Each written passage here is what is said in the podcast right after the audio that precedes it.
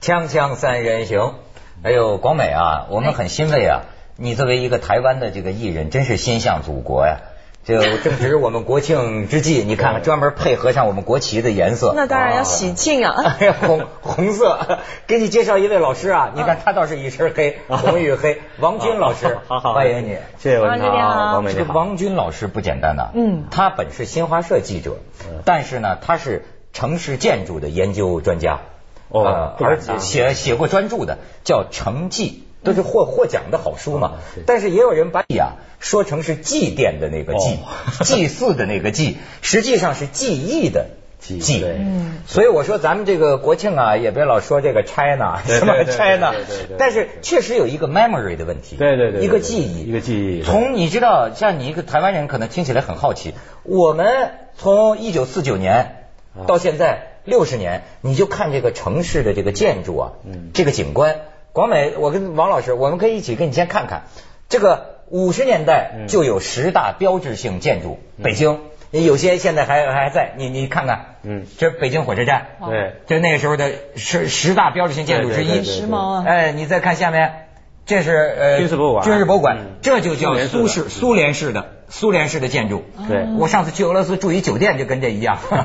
这是工体。你整现在整天上工工工体酒吧那玩儿 对这是五十年代工人体育场，那就对是对对很牛的这对对建筑了，对是吧？对对对你再看下边儿，这是哪儿？华侨饭店，现在是华侨大厦了，对，这他给拆掉了。这是现在的啊华侨大厦。对当年五十年代是刚才的那个楼。对，王老师，这六十年恍若隔世的你，你有什么感触？见这些照片，我就觉得看到这些，因为在北京待的时间久久了哈，我每次就说，你比如说看到这些建筑的时候，都会想到后面的一些故事。就说呢，你比如像长安街，我每天都要经过，一经过就觉得看一个一个楼，就可以看到不同时代的那些那些故事、那些记忆，就像你讲的，嗯这倒是一种享受。享受。对，你说你看长安街的这些房子，你可以说它就是一个摆在地面上的一个建筑的博物馆，嗯，是吧？每个建筑都给你讲了一个故事。你给我们讲讲这个呃华华侨大厦的故事。嗯啊，华侨大厦我就觉得比较，哎呀，是比较伤感的一个事儿，就是那个时候，我那会儿我记得我那会儿在读大学，在北京的时候，是吧？就听听一下子说给炸了，炸了对， 就爆破拆除，啊！就说那个房子是是什么危险建筑了，其实我就觉得大可不必，是吧？你可以再想办法来来加固它。实际上，就是五八年、五九年盖十大建筑的时候，是全国最好的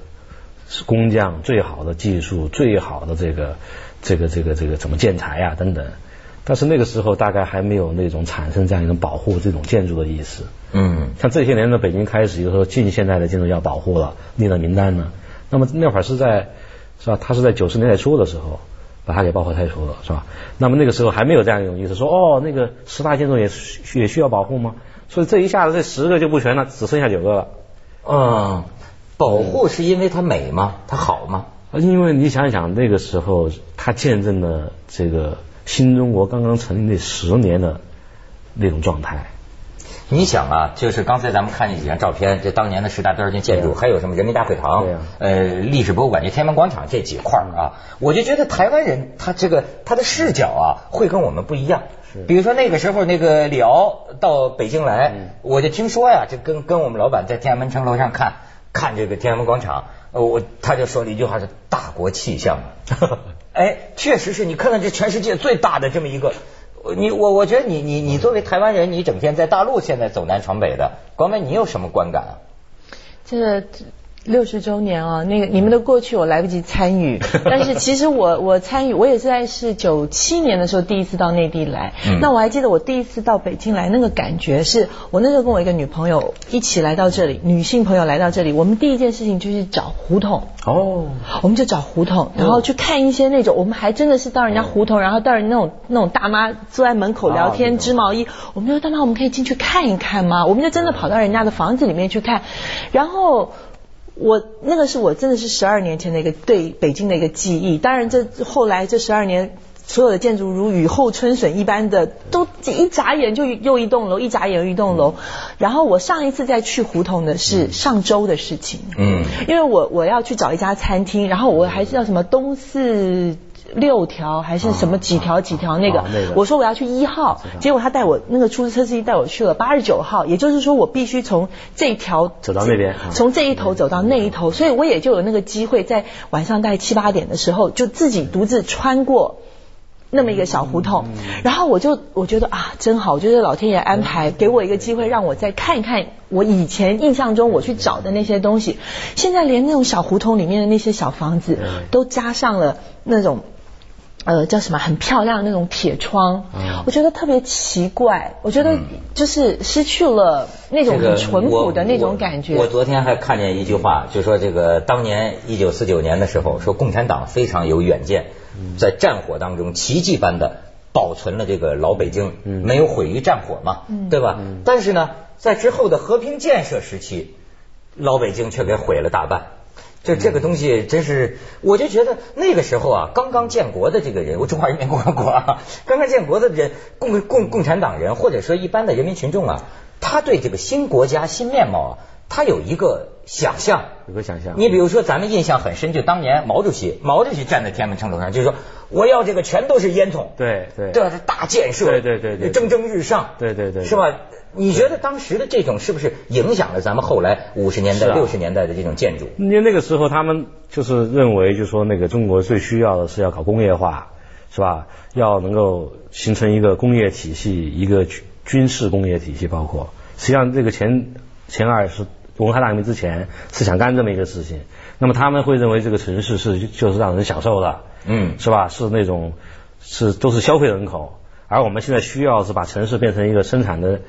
变变成从从消费城市变成一个生产城市。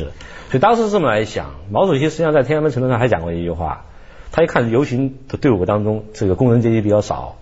就跟北京市的那个第二书记呃副呃第第二书记牛仁就说。难难道这个首都要搬家吗？要搬到上海去吗？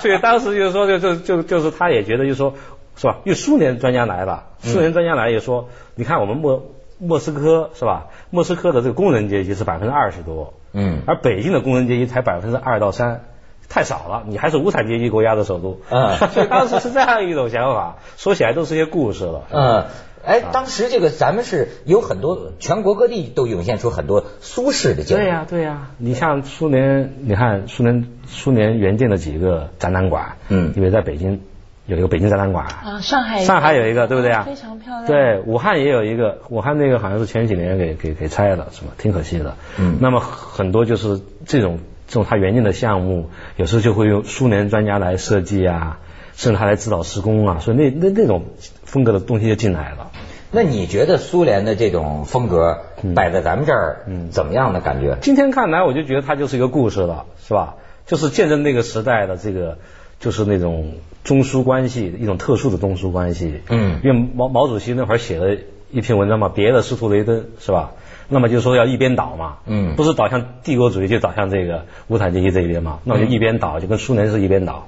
所以苏联专家一来的时候，就是说他们在中国的这个，包括建筑领域，他们一说话，那都是很有有有一句话嘛，叫“有你三扁担，无你扁担三”。什么意思？就是说呢，这个你跟苏联专家的意见不一样了，你没有道理，打你三扁担；啊，。有道理也得扁担三 有意思。锵锵三人行，广告之后见。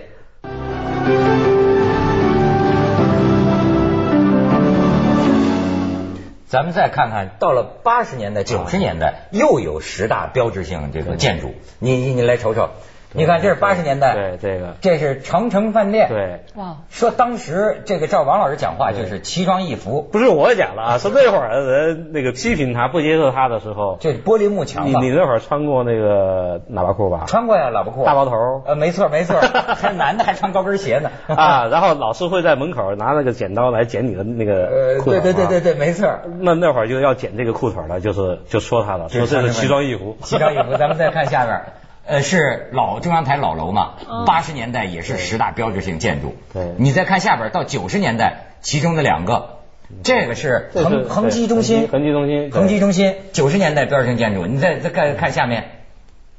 这个是金融金融中心，对呃金融中心金融大厦。对哎，你看这个变化呀。对对对，哎，他们讲到当年呐、就说是中国的这个这种建筑，你在北京看的尤其明显，曾经出现过很多这叫大大屋顶啊。大屋顶。对这事儿是个什么是来历？其实这个大屋顶吧，说实在，它不是个准确的建筑学的一个术语。嗯建筑有平顶儿、坡顶，嗯，怎么会叫个大屋顶呢？这大屋顶就是一个贬贬义词，哦，就是五五年的时候，那儿批梁思成说他搞复古主义，嗯啊，就说这种中国式的这种屋顶，在一个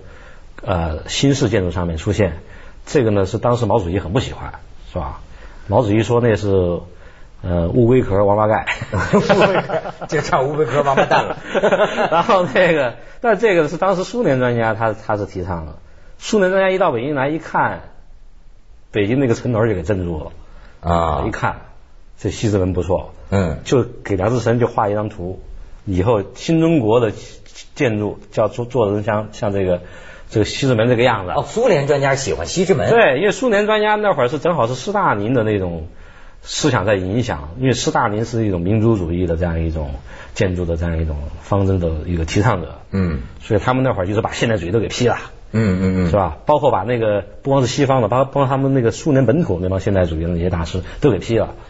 那会儿的现代主义大师是比较惨，啊，希特勒说他们是是共产党，嗯，然后然后呢，那个斯大林说他们是那个资资产阶级，你知道吗？ 结果就把他们给欺负到美国去了，你知道吗？哦，所以你看美国像芝加哥啊那些那些摩天楼啊，就是他那些人啊做出来的。那么苏联专家带带这种想法呢，就来到北京一看，那觉得要找中国的这民族就是你们的民族风格。，对，那会儿当那会儿梁思成呢，像梁思成是现代主义的这么一个提倡者。是吗？对，因为我那嗯天看到这个这个梁思成的儿子，这个这梁从诫先生，对好像还想给自己父亲辩白。梁思成当年就是最著名的故事，倡导保护北京老城嘛，对就是这样。但是当当年他儿子想跟他解释什么呢？就说从五六十年代以来，一直有人批评我爸爸。嗯说很多这种啊水泥呃混凝土大楼上面架这么一个中国的大屋顶，说这种样子全国各地纷纷效仿，是我爸提倡的。啊但是他好像觉得这里头还有委曲，是吗？对对对对，因为这个东西呢，说实在的，当时是这个苏联专家一来要这么做，全国又推开了，是吧？哪是说是梁思成一个人能够推动的事儿？但梁思成他当时在设计的北京的那个他那个梁城方案，就是说在老城外面盖新城的那个方案，那个新城是完全的现代主义的设计。啊，那么他后来为什么会就提倡这个事情呢？就因为这些新的这些建筑要在故宫周围来盖，那高度呢，他希望能够盖得低一点，嗯这样不会影响故宫周围的天际线。嗯结果那会儿要盖得很高，为什么要盖高呢？他就认为这是国家的成就啊。就苏联人就说了，苏联专家就说，因为我找到档案嘛，就说只只有盖高了才会证明人民民主国家的成就。哦，所以这和梁思成的那种想法是完全是现在是只有盖高了，才能证明改革开放的成就。又开始高， 但是当时那所以高他了呢当时他当时就觉得这一下子他的故宫周围就是全是这种方格的，把它包围了。因为你要知道，中北京的这个古城是完完全的一个整体的一个设计，嗯是吧？是完全的中国建筑的轮廓线，是吧？这样的话，就这些方格子包围故宫，你想想，故宫变成一个小盆景儿，啊所以他说没有没有办法，他说只能就说把这个屋顶加上去，这样一看呢，还是个中国建筑的轮廓。你看那个从那个景山往北看呀，嗯军委盖那两个宿舍楼，那上面就有这个大屋顶。啊，要没那个顶儿，你往北处看，往北边看，整个就完蛋了，就一片平板儿就一个平板的挡在那儿，啊然后远处再是一个鼓楼，你看看，所以这是个无奈之举。无赖，他是被其其实对不起，我想讲的就是说，像我们在做城市建设的时候，像你们知道巴黎，它不是就有新城区跟旧城对啊对区啊对啊，它旧城区它就规定你的楼不可以盖超过对呀呃多多高以上，所以它保持您刚才提到那个天际线，对我觉得那个对真的是一件很重要的事情就是就。天际线也是一个城市的一个风景线对，那为什么我们没有没有这么想把整个老城都改造掉，你知道吗？我我就很留恋呢、你说这个巴黎，我就很留恋。我记得在巴黎天天看夕阳，是啊我在巴黎待两个星期，哎呀那种嗯坐在任何一个街边咖啡厅，这就是天际线的好处，就是你能看到夕阳。现在咱们的城市，你说你能你能见着夕阳吗？巴黎那会儿就是你得登高，登高你没得事登高。啊巴黎有有有几个地方是登高的，就有一处登高的就是犯错误的地方，啊就蒙巴纳斯那高高塔，就在那个你在那个哪，在那个那个那个埃菲尔铁塔一看就是古城区里面突就冒出一个楼，嗯，就那个是巴黎的一个败笔，在六十年代的时候，那个蓬皮杜总统啊蓬皮杜啊就想把整个巴黎重新改造了，就把你看那个谁那个戴戴戴安娜王妃怎么给撞死的呀？就是塞纳河两边的那个，他把那个高速路给引进去的嘛，就撞撞死在那里。哦，塞纳王妃的死，他要负责对任，就那个是啊，就那会儿那个那个蓬皮杜就想这么来干，然后呢就是盖高楼、大高速路，就跟在国内的很多城市看的那个样子。嗯后来他死了嘛，所以说很多人就说幸亏他死了，巴黎得救了。所以那蒙蒙马拉斯高塔就他做的。但是啊，你还得想到，我觉得王老师还有一个角度啊，就是中国跟巴黎当然不能比，嗯它它不是一个地方。就从一个数字，你就可以感觉到，说是建国初期的时候，咱们的这个城市人口嗯是才占到百分之十一，你讲哦，是这样子，也整个就是说这个中国的城市化率呢，就是说这个就是在城市里面的人口除以整个国家的人口，一九四九年的时候是百分之十一点二，这是什么概念呢？就是说，呃，我算了算啊，那个时候中国人口是多少啊？就毛主席的那个贺柳亚指是吧？嗯就是那个百年魔怪五翩跹，嗯人民五亿不团圆，那会儿五亿五亿四，五亿五亿四五亿四人口，然后五亿四人口你乘以十一点二，六千多万。六千多万，六千多万是什么概？念呢？你就咱们现在北京市的这个呃常住人口就是一千六百万呢， 啊所以你你你就是这这四个直辖市加起来也差不多了。到今天呢？今天呢是前前几天他们刚刚公布的去年的数据，是这个六亿多一点点，嗯就是说呢是到达了城市化率到达了百分之四十五点七。哎呦，这还是很了不起的一个事儿。所以我就说呢，就我那天编导来说说来谈这个事情，说城市五六十年的这么一个变化啊。嗯我当头一个脑袋瓜想想起来了，我就说这真是这个在人类历史上是规模最大的一次城市化。我前我去年看的那个美国的那个新闻周刊是吧？他也说这个从农村进入城市的中国的这些人口是一亿三，是超过了美国在工业化时期从欧洲进入美国的这个人口的三倍，是有史以来最大规模的。那这个数字还是比较旧的一个数字。那么你真正算一算，就说这三十年是吧？他刚开始讲的还四九年和现在了。对。那么在一九七八年的时候，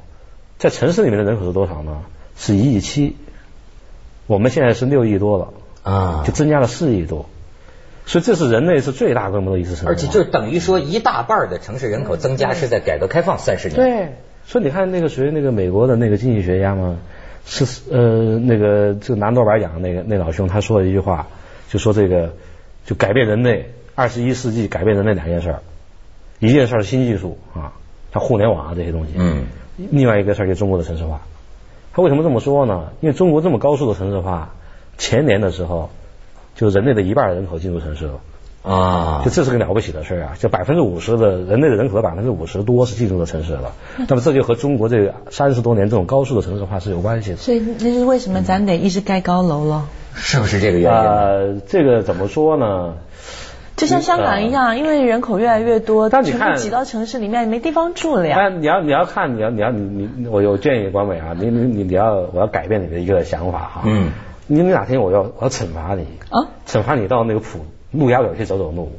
陆家嘴，对，那那浦东呃对，再到浦东去走走路。嗯你到你到那外滩去，你一看啊，这就像香港那样，是吧？嗯嗯陆家嘴那个楼哇立起来，但你走进去看嘛，还是很不一样的。普通你跟走进香去港看它的很不路一是没样法走的，太宽太高啊，不不太宽，然后呢，社区都有围墙。你要买买杯水都得开车的，你知道吗？它的它的密度，你你表面上看好像是密度很高的，但你进去之后，它楼和楼离得很远的，对这是一个问题。你像你比比咱们台北。多方便呐！台对北啊嗯是没有什么高楼哈、下楼就吃牛肉面的，是吧？是是锵锵三人行，广告之后见。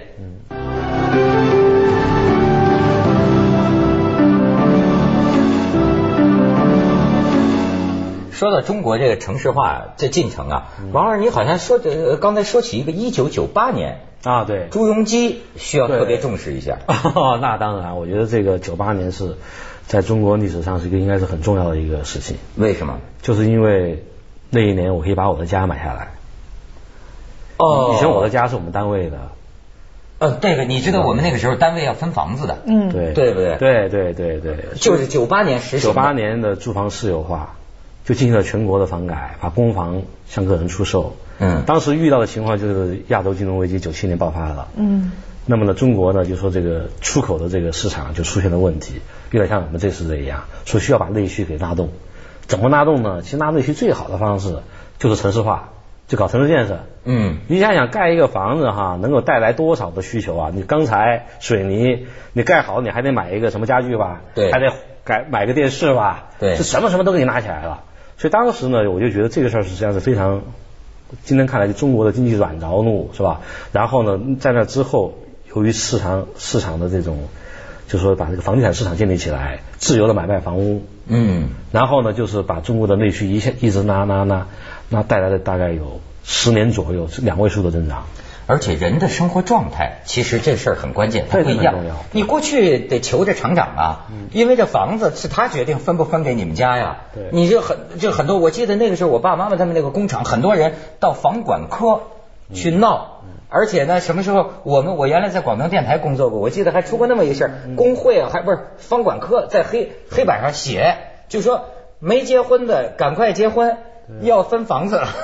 因为你结了婚拿结婚证儿，你才有资对对格对参加分房子，让年轻人赶快去结 婚。你看，他就讲啊，你房子一旦是自己买下来，对就自己决定了对，对自由就在这个屋檐底下开始开始生生长我觉得这对话说的很好。我觉得就是这样子，我就说，因为跟很多这些国外的朋友来交流，我就说你们要看看这个事情，是吧？我说呢，这个九八年，我认为是中国的人权进步的一个很关键的一年。